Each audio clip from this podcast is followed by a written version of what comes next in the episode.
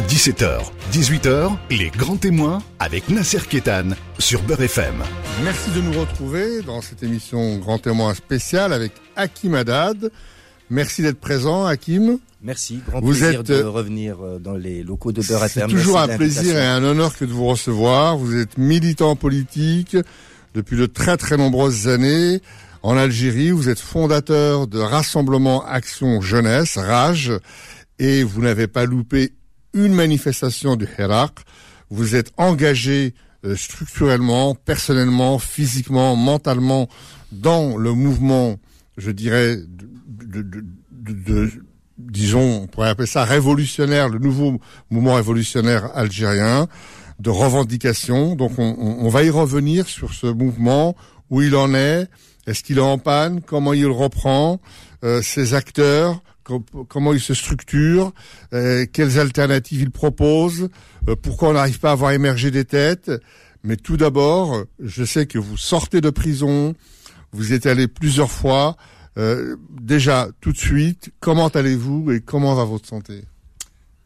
Euh, J'ai pas encore rendu de visite au médecin, peut-être exprès pour qu'ils me disent pas l'état de ma santé, mais globalement, ça va bien au niveau santé. Euh, pour le reste, je suis très heureux de retrouver euh, ma liberté euh, de, de, de, mouvement, puisque nous étions libres même en prison, parce que c'est un état d'être, être libre. Donc très content, très heureux d'être, de retrouver les miens, de retrouver mes enfants, de retrouver mes amis, mes camarades, de retrouver le Hirak, même s'il n'y a plus de marche. Alors, vous avez parlé des, des, des détenus. On va d'abord rappeler euh, quel grief on vous oppose et pourquoi on vous met en prison Alors là, euh, euh, les griefs officiels. Ouais, voilà, c'est ça, les griefs officiels. Donc moi, j'ai été arrêté deux fois. Euh, une fois où j'ai fait de la prison, euh, avant jugement, bien évidemment. C'était de la prison qu'ils appellent mandat de dépôt, la préventive. Et la deuxième fois, arrêté et pour les mêmes griefs que sur lesquels je vais revenir, et euh, mis euh, sous contrôle judiciaire. J'ai échappé à la prison cette fois-là. Euh, c'était en juin dernier, en juin 2020, et j'ai été mis sous contrôle judiciaire. Et le contrôle judiciaire a été levé que le 24 décembre 2020. Voilà, et avec un nouveau procès en perspective dans les prochaines semaines. Voilà, les griefs. bon, il faut bien se retenir sur sa chaise. Manifester, faire un post euh, sur un des réseaux sociaux, en l'occurrence pour l'Algérie c'est énormément Facebook, euh, donner son avis sur un sujet quel qu'il soit qui a trait à la, à la vie dans la société ou à la euh, marche ou bonne marche ou mauvaise marche du gouvernement, faire un post sur le chef de l'État, voilà, sans insulte ni invective, c'est donner son avis, bah, ça vous vaut quelques mois de prison et avec les griefs de porter atteinte, ce qui était mon cas, et de pas mal d'autres amis emprisonnés porter atteinte à l'intégrité de l'État et euh, appel euh, à appel à, la subordination, plus exactement, je les connais par cœur en arabe, mais euh, appel à manifestation, organisation de manifestation. Voilà. Donc ils mettent sur des individus quel qu'il soit, que ce soit moi ou d'autres, la responsabilité, j'aurais bien aimé que ce soit vrai, mais c'est pas le cas, euh, d'avoir appelé, d'avoir organisé le Hirak. Donc en l'occurrence, on est en train de parler de millions de personnes. Voilà. Donc euh, euh, c'est des griefs qui, qui sont mises principalement pour une très grande partie véritablement des détenus, que ce soient anciens ou ceux actuellement encore en prison juste pour pouvoir les mettre en prison, pour pouvoir les mettre sous contrôle judiciaire, pour pouvoir les faire taire, parce que eux-mêmes ne croient pas à ces griefs et on le voit à chaque procès qu'il y a, les dossiers sont extrêmement vides, sont totalement Alors quand vous dites eux-mêmes, c'est très important. Eux-mêmes, c'est qui? Euh, La justice, c'est qui? Euh, Ce sont des, des juges, des procureurs. Euh, on dit que c'est une, on dit que c'est l'armée qui, qui, qui, qui, dirige un peu cette justice. qui, c'est eux, c'est qui? D'abord, moi, je remets euh, en cause, je sais bien que, façon de parler, on dit la justice, mais personnellement, je réfute le terme justice pour l'Algérie, euh, en tout cas sur les questions liées euh, au militantisme, à la liberté d'expression, au Hirak, aux, aux, personnes qui sont prises dans les filets parce qu'ils ont manifesté ou sur le Hirak. Donc la justice n'existe pas parce que de toute façon, la justice aurait existé, on n'aurait pas du tout été emprisonné, on n'aurait pas eu ces poursuites, etc. Ensuite, c'est une bonne question. Effectivement, moi, quand je dis il, euh, là je parle en l'occurrence de l'appareil judiciaire, de l'appareil judiciaire, en l'occurrence des juges qui, euh, euh, par une facilité déconcertante, parce qu'ils ne connaissent pas, et je leur souhaite de ne jamais connaître ça, ni eux, ni les liens, ni les leurs, euh, jette les, les, les, gens en prison. Euh, et on a l'impression qu'il y a une opacité euh, totale. Une, une, une totale euh, sans aucun argument. voilà, il se pré vous, il vous présente à, au juge et puis il dit mandat de dépôt qui peut durer jusqu'à un an, de, deux ans. justement, j'arrive. et, et je pense que c'est parce que je pense qu'il faut pas enlever la responsabilité des juges qui font ce genre de, de, de, de condamnation, qui prennent ce genre de décision. Bien évidemment, derrière, bien évidemment, derrière, il y a, il y a l'appareil politique et l'appareil militaire qui commandent l'Algérie. Et effectivement, ce sont les militaires, ce sont les services de renseignement, les services dits entre d'énormes guillemets de sécurité qui ordonnent aux juges euh, de mettre telle personne. Donc ça veut dire il y a encore la justice coup de fil. Vous vous rappelez c'est justice Voilà, c'est ça, le ju euh, téléphone comme on dit, la justice du téléphone. Voilà. Du, temps de Bouteflika, il y avait la justice téléphone. Voilà, mais là c'est un peu plus euh, courant justement. Donc moi j'utilise très peu le terme de justice du téléphone parce que ça enlève la responsabilité au juge. Alors justement, quand vous dites ça n'enlève pas la responsabilité au juge, ça veut dire quoi? Ça veut dire que le jour où il y a une démocratie que vous appelez de vos voeux, avec un État de droit, ces gens-là seront, euh, seront, comment dire, euh, euh devront justifier de leurs actes, enfin, seront pas redevables, mais seront je n'arrive pas à trouver le mot, mais, ces gens-là devront être poursuivis d'une certaine façon Non, nous ne sommes pas pour comptables, ils sont comptables de, ce qui Ils sont d'ores et déjà comptables, de toute façon. Euh, D'abord, première des choses, euh, je ne parle pas de tous les juges, et sais pas parce que j'ai peur de certains, mais il y a certains juges, fort heureusement, à l'intérieur du pays, beaucoup, y compris pendant les forts, les forts moments de, du Hirak, euh, qui ont fait leur travail et qui ont libéré euh, des personnes qui avaient été euh, détenues ou qui ont été retenues. il paraît que ces gens-là, ces juges-là, brutalement, ils sont, y compris à Alger. Je vous donne euh, le cas justement d'un procureur à Alger qui qui, qui, qui, qui, au lieu de demander de la prison au juge qu'il l'aurait suivi, qu'il l'aurait suivi, a demandé l'acquittement. Je parle d'un procureur. Le surlendemain, le surlendemain, il a été transféré dans une bourgade au sud, euh, à l'est, au sud-est de l'Algérie. Voilà, comme étant euh, une. Ça veut dire que même à l'intérieur de, de l'appareil judiciaire, pour ne pas dire à l'intérieur de, de l'appareil répressif, même à l'intérieur, ça se bat, quoi. C'est pas tout blanc et tout noir. Non, c'est pas. Mais malheureusement, euh, en tout cas sur Alger, sur les plates, les places fortes, de, du Hirak en l'occurrence, euh, en particulier à Alger où l'exemple devait être donné. Euh, il n'y a pas eu beaucoup de résistance dans le corps de la magistrature, mais ailleurs, on c'est mentir que de dire qu'il n'y a pas quelques juges par-ci par-là ou quelques procureurs même, j'ose le dire, qui ont essayé, bon an mal an, de faire leur travail. Maintenant, dire que le jour où nous aurons la démocratie, parce que nous finirons par l'avoir euh, tôt ou tard, euh, c'est le cours de l'histoire qui veut ça. Euh, et les luttes qui sont menées, on y reviendra. Mais la, la, la, question, ils devront simplement euh, comment dire, des comptes? Non, comment dire, appliquer le droit et appliquer la loi. Maintenant, si on commence à parler de rendre des comptes, d'abord qu'on commence par une justice avoir une justice indépendante. Et oui, il faudra, avant même les juges, euh, il faudra que des responsables de ce pays, qu'ils soient civils ou militaires, puissent aller devant les tribunaux, puissent être devant une justice impartiale et répondre de faits qu'ils leur sont reprochés ou que nous leur, reprochons. Et ça, pas pour le, seulement le, les deux ans de Hirak, mais pour euh, les 30 ou 40 dernières euh, années. On on comprend pas très bien ce qui s'est passé à un moment donné. Les magistrats, les juges avaient fait un grand mouvement de grève, ça bougeait, c'était pendant des jours et des jours. Brutalement, il y a eu, euh, je sais pas, un, un rendez-vous avec des autorités, et du jour au lendemain, ils ont arrêté. Alors il y a eu deux mouvements de, de, de, bon concernant les avocats, ils ont toujours été en mouvement. Voilà, on pourra y revenir parce que c'est rendre aux avocats ce qui leur appartient et non pas à César ce qui leur appartient. Et franchement, respect, grand respect. Mais pour les magistrats, effectivement, il y a eu un premier mouvement, euh, sans rentrer dans les détails, avant la démission de Bouteflika ou avant qu'on fasse tomber Bouteflika. On est aujourd'hui un jour où Ben Ali en Tunisie, euh, ça fait dix ans que, que, les Tunisiennes et les Tunisiens ont fait tomber Ben Ali. Donc euh, respect et hommage à, cette révolution tunisienne. Donc euh, avant que ne tombe Bouteflika, il y a eu effectivement un mouvement de magistrats qui s'est estampé très rapidement après la chute de, de Bouteflika. Voilà, donc peut-être que les juges ou peut-être que le corps de la magistrature a été aurait été actionné euh, euh, pour justement accélérer euh, la chute de, de, de Il y a eu et ensuite tout est rentré plus ou moins dans l'ordre de leur côté. Et ils ont continué à condamner, à emprisonner, etc. les gens.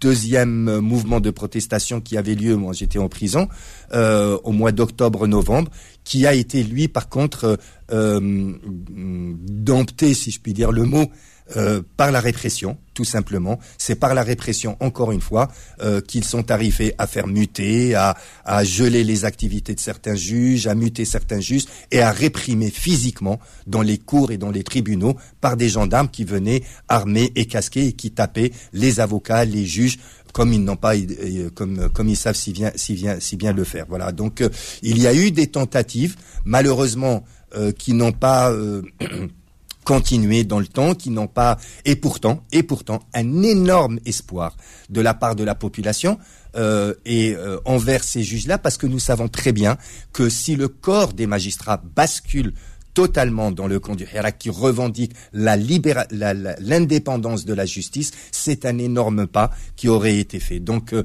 ils ont été énormément soutenus par la population, par les citoyennes et les citoyens. Malheureusement, je dirais, ça a fait chou blanc et euh, la responsabilité, les responsabilités seront tirées au fur et à mesure euh, par la suite de toute façon et chacun devra répondre de ce qu'il a fait ou pas fait.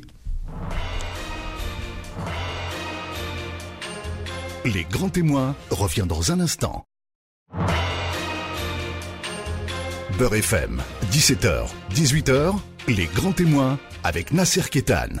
Hakim Haddad, militant politique, fondateur de Rage, Rassemblement Action Jeunesse, on, parlait de la répression. Est-ce que, est-ce que aujourd'hui on a une cartographie des détenus politiques en Algérie? Qu'est-ce que vous pouvez nous dire sur leur nombre, leur qualité, euh, comment ils sont répartis et euh, quelles sont euh, les, les, les, possibilités, les capacités, je veux dire, de, de libération et voilà. Merci pour cette question, surtout les capacités de, de, de, libération qui me paraît essentielle et pour laquelle, entre autres, je suis aussi venu répondre à vos questions. Euh, la cartographie, d'abord au début, euh, du Hirak, je vais rapidement, mais euh, euh, du Hirak, ça a été essentiellement le, centre de l'Algérie, en l'occurrence Alger, et puis après ça s'est étendu un petit peu à, aux, villes du centre de l'Algérie, voilà, limitrophes d'Alger. Très rapidement, ça c'était au moment où il y avait les arrestations sur les, comment s'appelle les pour le Ray al-Amaziri, pour l'emblème Amazir, voilà. Ensuite, ils sont passés à la deuxième phase. C'est là où nous, nous avons été arrêtés, plus beaucoup de camarades du Raj, plus Karim Tabou, Samir Belarbi, euh, etc. Ça veut dire ils sont passés, au moment où ils ont décidé d'aller vers leurs élections du 12-12-2019, ils ont commencé à arrêter les politiques dont nous avons fait partie. Ensuite, je vais très rapidement encore une fois, euh, et là, ça a commencé à s'élargir au niveau du territoire. Euh, ensuite, il y a eu euh, un article, un amendement d'un article du, du droit pénal euh, en Algérie euh, il y a quelques mois, enfin il y a euh, il y a 8-10 mois au début de la pandémie, où en fait n'importe qui, n'importe qui pouvait être mis en prison et être condamné pour prendre son portable et filmer un, un dysfonctionnement, par exemple dans un, hôpital, ou montrer des produits pharmaceutiques qui sont jetés à la rue, ou enfin des dysfonctionnements. C'était porter atteinte à une institution et donc les gens étaient arrêtés et emmenés de, devant un juge et croupissent en prison. Ce que je veux dire par là, c'est qu'à partir d'un certain moment, et c'est le cas aujourd'hui, j'en reviens à, votre question, euh, c'est vraiment malheureusement la seule chose démocratique en Algérie, c'est la répression et c'est les emprisonnements. Toutes les régions où pratiquement, je crois qu'il y a, on en est aujourd'hui à dans entre 90 et 95 personnes qui sont encore, euh, après avoir été des centaines quand même, euh, qui, qui, sont encore dans les geôles de ce pouvoir, et c'est l'ensemble du territoire qui est touché, y compris même le sud qui a euh, qui est le sud où il n'y a pas beaucoup de, de, de, de wilayas, de départements, mais qui a quand même une dizaine de détenus rien que dans le sud, rien que dans la wilaya, entre la wilaya d'Adrar et la wilaya de Tamdraset. Donc euh, de l'est à l'ouest, du nord au sud euh, de l'Algérie, les détenus. Comment ces détenus se défendent? Parce que est-ce que le Hirak qui est une entité morale, est-ce que le Hirak en tant que tel se porte partie civile Est-ce que, est-ce que, euh, est-ce que, comment ça se passe? Chacun euh, essaie de se trouver un petit avocat avec sa famille, ou est-ce qu'il y a une coordination générale euh, qui, qui donne une, une, identité politique à la défense et qui est adossée au mouvement politique qui lui peut aussi se porter partie civile? Voilà. Euh, il se porte partie civile virtuellement. virtuellement voilà, puisque nous ne sommes pas. Voilà. Euh, sur ça, vous me permettez, vous me donnez l'occasion de rendre un immense hommage au vraiment et un immense respect, et je suis pas le seul à le dire, aux avocats aux avocats. Alors c'est pas tous les avocats d'Algérie, il y en a peut-être 50 ou 60 000. Il y a eu 200 à 200 ou 250 avocates et avocats qui jusqu'à aujourd'hui n'arrêtent pas de courir les prisons et n'arrêtent pas d'aller plaider. Encore aujourd'hui, euh, ça a été le cas, on en parlera tout à l'heure pour le fameux militant et non moins poète de la Révolution qui passait en procès aujourd'hui, Mohamed Tajadid. Euh, voilà, n'arrêtent pas les avocats en question euh, de courir le pays. donc le 19 juin 2019 a eu lieu, euh, ont eu lieu les premières arrestations euh, avec euh, concernant les porteurs de l'emblème Amazir. À partir du 20 juin, les avocats ont commencé à se mobiliser véritablement les avocats qui sont membres du Hirak, qui sont pas seulement avocats, qui sont des euh, citoyennes et des citoyens algériens, euh, qui sont pour certains militants euh, dans des organisations ou, ou, ou, autres, qui ont commencé tout de suite à se mobiliser. Il y a eu la constitution de ce qu'on a de ce qui a été appelé la, la, la, le collectif national pour la libération des détenus, la CNLD. Il y a eu d'autres coordinations, en l'occurrence la coordination contre la répression. Il y a eu ici en France euh, des coordinations et des collectifs qui se sont euh, aussi mis en place. Euh, y compris, je, le dis, euh, et je passe, c'est un clin d'œil parce que ça a fait très plaisir quand j'étais en prison de voir un petit peu de l'image de Paris venir à la prison de l'Harrach me rendre euh, visite. Je veux dire par là qu'il y a eu un avocat, en l'occurrence euh, Orba, euh, je le dis par son prénom, euh, Orba qui est venu. ça veut dire que, y compris vous, la diaspora, vous, les, les Algériennes et Algériens de l'étranger, avez participé à travers les avocats qui sont au barreau de Paris.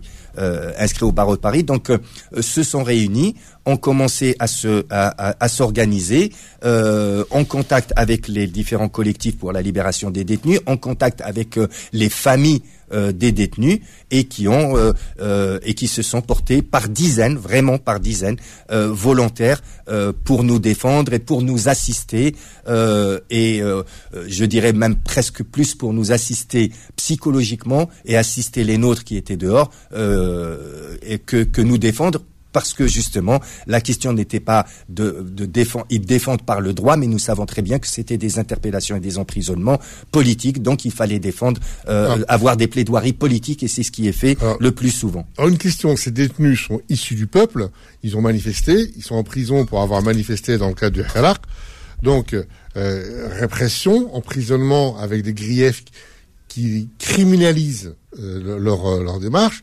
La population, comment elle réagit par rapport à ça? Une immense solidarité. Et comment elle se manifeste? euh, J'en ai encore euh, la. Et comment elle se manifeste? Euh, Ben. D'abord. à travers les médias, c'est le, black, le blackout total. non, il y a d'abord les réseaux sociaux. D'abord, il y a les réseaux sociaux, donc une immense solidarité à travers les réseaux sociaux, avec tous les détenus, toute tendance confondue, il n'y a pas à chercher qui est de telle tendance idéologique ou autre, et ça continue jusqu'à aujourd'hui d'ailleurs, et c'est pour ça que c'est très important de continuer à parler des détenus qui continuent à être euh, emprisonnés. Euh, également dans les marches du Hirak, tous les vendredis et chaque mardi à travers les manifestations des étudiants, euh, et des étudiantes, euh, des pancartes des, détenus, des revendications pour la libération des détenus, euh, les portraits des détenus, et j'en passe et des meilleurs. Donc tous les moyens possibles et imaginables, un peu ce que vous viviez vous également à la place de la République ou à Stalingrad, et ce qu'on y voyait quand on, on j'avais le privilège de participer à certains de ces rassemblements avec vous. Donc, et c'est d'un apport euh, inimaginable, inimaginable pour le détenu et pour sa famille de savoir que dehors euh, les gens ne lâchent pas, ne lâchent pas. Et d'ailleurs, c'est la première des choses que nous disons, que j'ai pu dire, ou d'autres détenus en sortant, c'est merci de ne pas avoir lâché le Hirak en premier et d'avoir continué à vous mobiliser, parce que c'est ça qui a fait que nous avons été libérés. Donc, euh, euh, en ce qui nous concerne auparavant, donc c'est la seule chose à continuer à faire aujourd'hui et encore plus euh, dans cette situation de pandémie mondiale, c'est de continuer à parler, c'est de continuer autant que faire se peut à se mobiliser, et y compris, j'insiste, à l'étranger, à l'extérieur de l'Algérie, parce que les moyens démocratiques, les moyens d'accès aux médias existent bien plus que ceux euh, chez nous. Euh, en Algérie, c'est fondamental de continuer à revendiquer la libération de ces détenus, de donner certains symboles, même s'ils ne doivent pas être. En l'occurrence, je peux parler de Khaled Drani parce qu'il est plus connu sur cette rive de la Méditerranée, euh, etc. De continuer à nous mobiliser pour euh, parce que c'est le seul moyen c'est le seul moyen. ça continue à mobiliser parce que c'est extrêmement difficile parce que euh, dès que ça atteint des, des reporters sans frontières, des, euh, des human rights, etc., euh, l'ONU, etc., l'Algérie dit ah ingérence euh, dans nos pays, c'est pas votre problème, laissez-nous régler notre problème. Donc c'est extrêmement difficile. L'Europe, les, la France en particulier, euh, voilà, elle est sur une ligne, une ligne un peu de, de crête.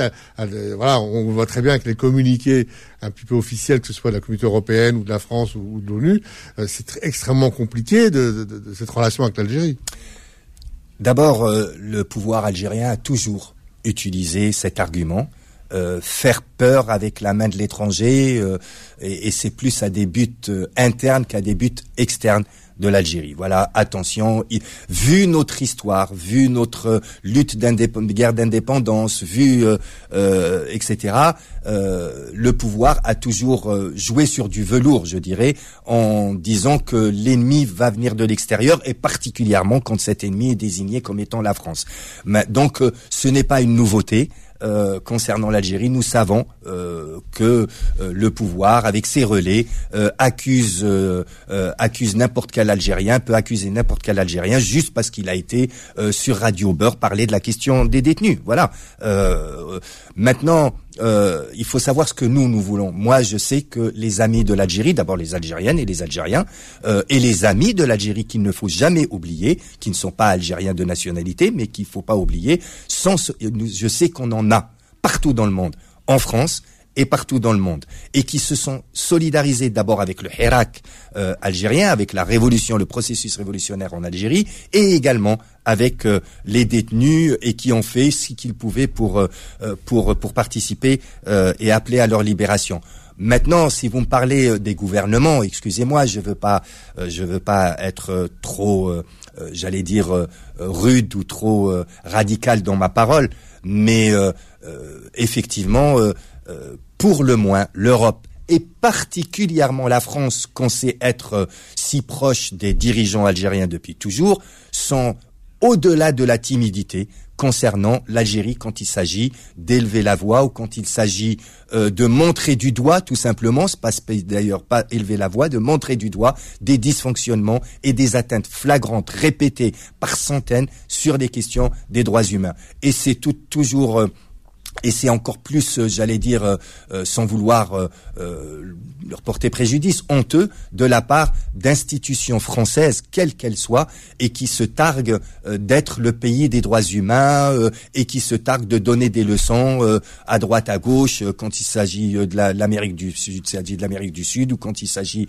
de, de, voilà. Mais à partir du moment où il y a du business au milieu, eh ben, peu importe, perte et fracas, perte et profit en ce qui concerne euh, les détenus et les droits humains de manière générale. Les grands témoins revient dans un instant. Beurre FM, 17h, 18h, les grands témoins avec Nasser Ketan. Hakim Haddad, euh, militant du Hirak. Euh, le Hirak aujourd'hui, on est où? Où en est ce, formidable mouvement de mobilisation? Et pourquoi cette, c'est, le peuple algérien était dans la rue, il y avait des millions de personnes, et brutalement, euh, qu'est-ce qui s'est passé pour que la répression soit encore plus dure, pour que euh, cette révolution ne se fasse pas finalement? Elle a été encore une fois confisquée. Qu'est-ce qui s'est passé? Est-ce que il y a eu euh, le Hirak ne sait pas il y a eu un manque de leader? Qu'est-ce qui s'est passé? Alors, qu'est-ce que ce mouvement On va pas revenir sur ce qu'a été le mouvement, mais juste un rappel bref de ce qu'était le mouvement ou de ce qu'est le mouvement, parce qu'il continue à vivre euh, le Hirak. Euh, c'est euh, en quelques mots, c'est vouloir passer d'un État militaire, d'un État privatisé par des clans, qu'ils soient militaires, affairistes ou autres, vers un État démocratique un État de droit, une justice indépendante euh, et la liberté et le respect de l'ensemble des libertés pour les Algériennes et les Algériens. Un peu comme ce que vous avez peut-être aussi en France. Voilà, c'est aussi le droit des Algériens, c'est aussi le droit des Africains de vivre dans des démocraties et que leur voix compte et pas que pour du beurre. Euh, voilà. Donc euh, euh, c'était un magnifique mouvement, l'une des plus belles choses et à ma connaissance né juste après l'indépendance, la plus belle chose qui ait pu arriver à l'Algérie. il y a eu d'autres mouvements, on va pas revenir là-dessus, 80, 88, etc. Mais ce mouvement avait la particularité de rassembler toutes les Algériens et tous les Algériens, et j'insiste, d'Algérie, mais aussi de l'extérieur, qui sont éparpillés à travers le monde. J'arrive. pas été transformé. et qui, et, où l'ensemble des, des catégories de la population, les pauvres, les moins pauvres, les riches, les femmes, les hommes, les jeunes, les moins jeunes, les vieux, participaient à ce Hirak. Alors, D'abord, il faut prendre en compte pour répondre à, la question pourquoi, que, que s'est-il passé, euh, la répression. La répression qui a commencé à tomber très fortement à partir de juin 2019, quand l'Algérie était entre les mains du général-major Gaït Saleh, feu général-major Gaït Saleh, après euh, la mise à l'écart de Bouteflika.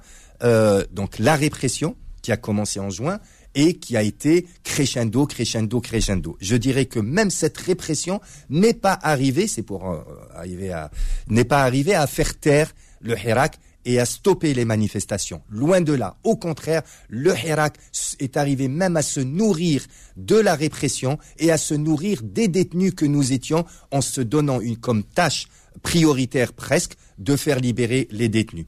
Donc euh, il y a eu ça. Donc malgré la répression, ça a continué. Et puis est arrivé euh, à partir de mars, euh, février-mars, cette triste, malheureuse, ce triste, malheureux virus mondial, cette pandémie mondiale.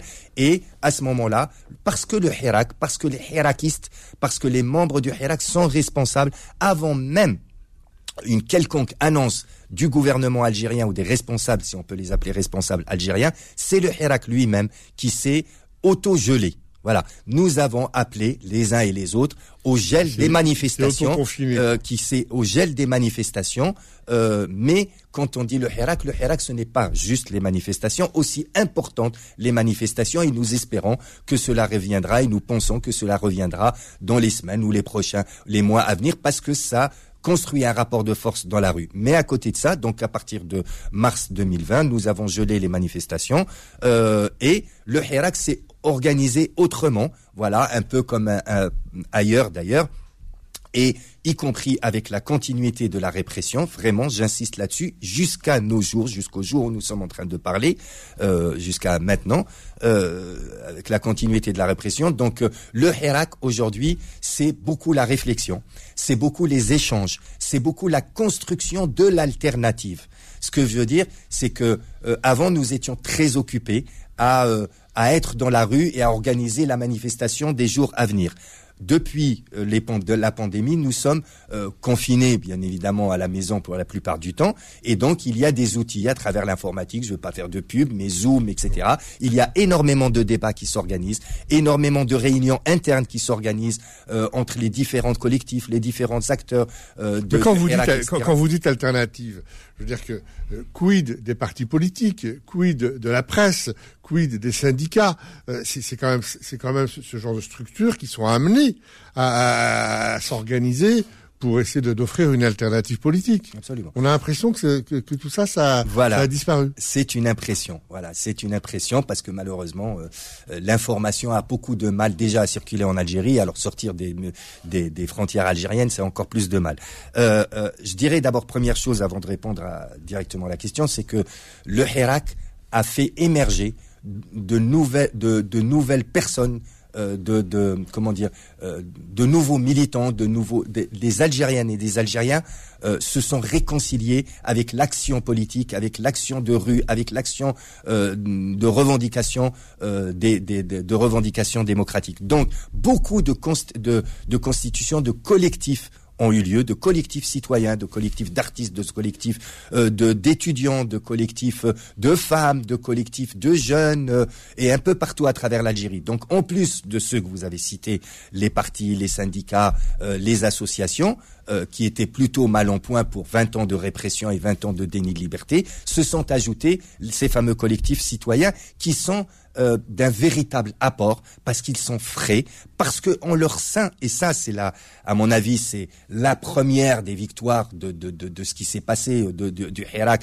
même si le Hirak ne, ne, ne rebondit plus, la première des victoires qui est essentielle, c'est tous ces jeunes qui sont venus à la lutte politique, tous ces jeunes qui sont rentrés corps et âme dans cette lutte pacifique politique euh, qu'on vit depuis deux ans. Donc, euh, pour répondre, il y a donc ces collectifs, ces associations, euh, des individus, des partis politiques qui sont dans des regroupements. Il y a, je vous citerai en exemple, le PAD, le euh, le PAD, qui est le regroupement de partis politiques progressistes, c'est un regroupement sur la base d'une orientation précise. C'est de, en son sein, il y a des partis de gauche, des partis de droite, des partis dits de centre, etc., mais qui sont d'accord et qui ont une plateforme en commun, qui est le, le, le, le qui est l'objectif l'objectif de l'Algérie démocratique, avec euh, bien sûr des feuilles de route qui sont les leurs. Il y a d'autres initiatives des collectifs, je vous en citerai un parmi d'autres, euh, qui fait un très grand travail et un très large travail et qui rassemble en son sein beaucoup d'acteurs des autres collectifs.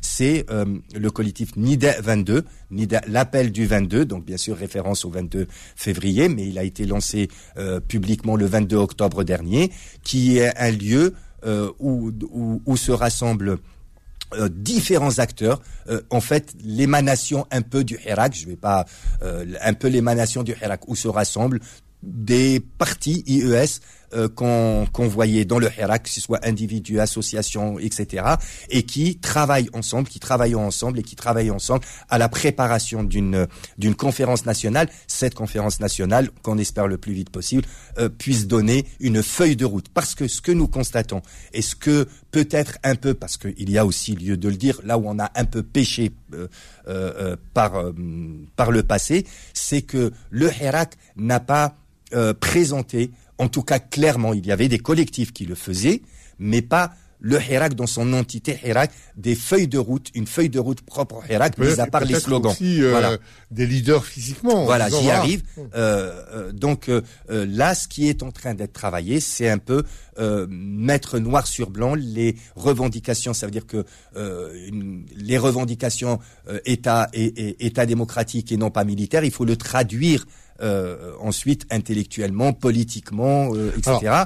Euh, dans la mesure où c'est l'armée qui, qui, qui, aujourd'hui est aux commandes et on voit que les, les, les, militaires qui étaient en prison sont revenus aux affaires, Khaled Nezar est revenu, de tout faire est, est revenu aux affaires.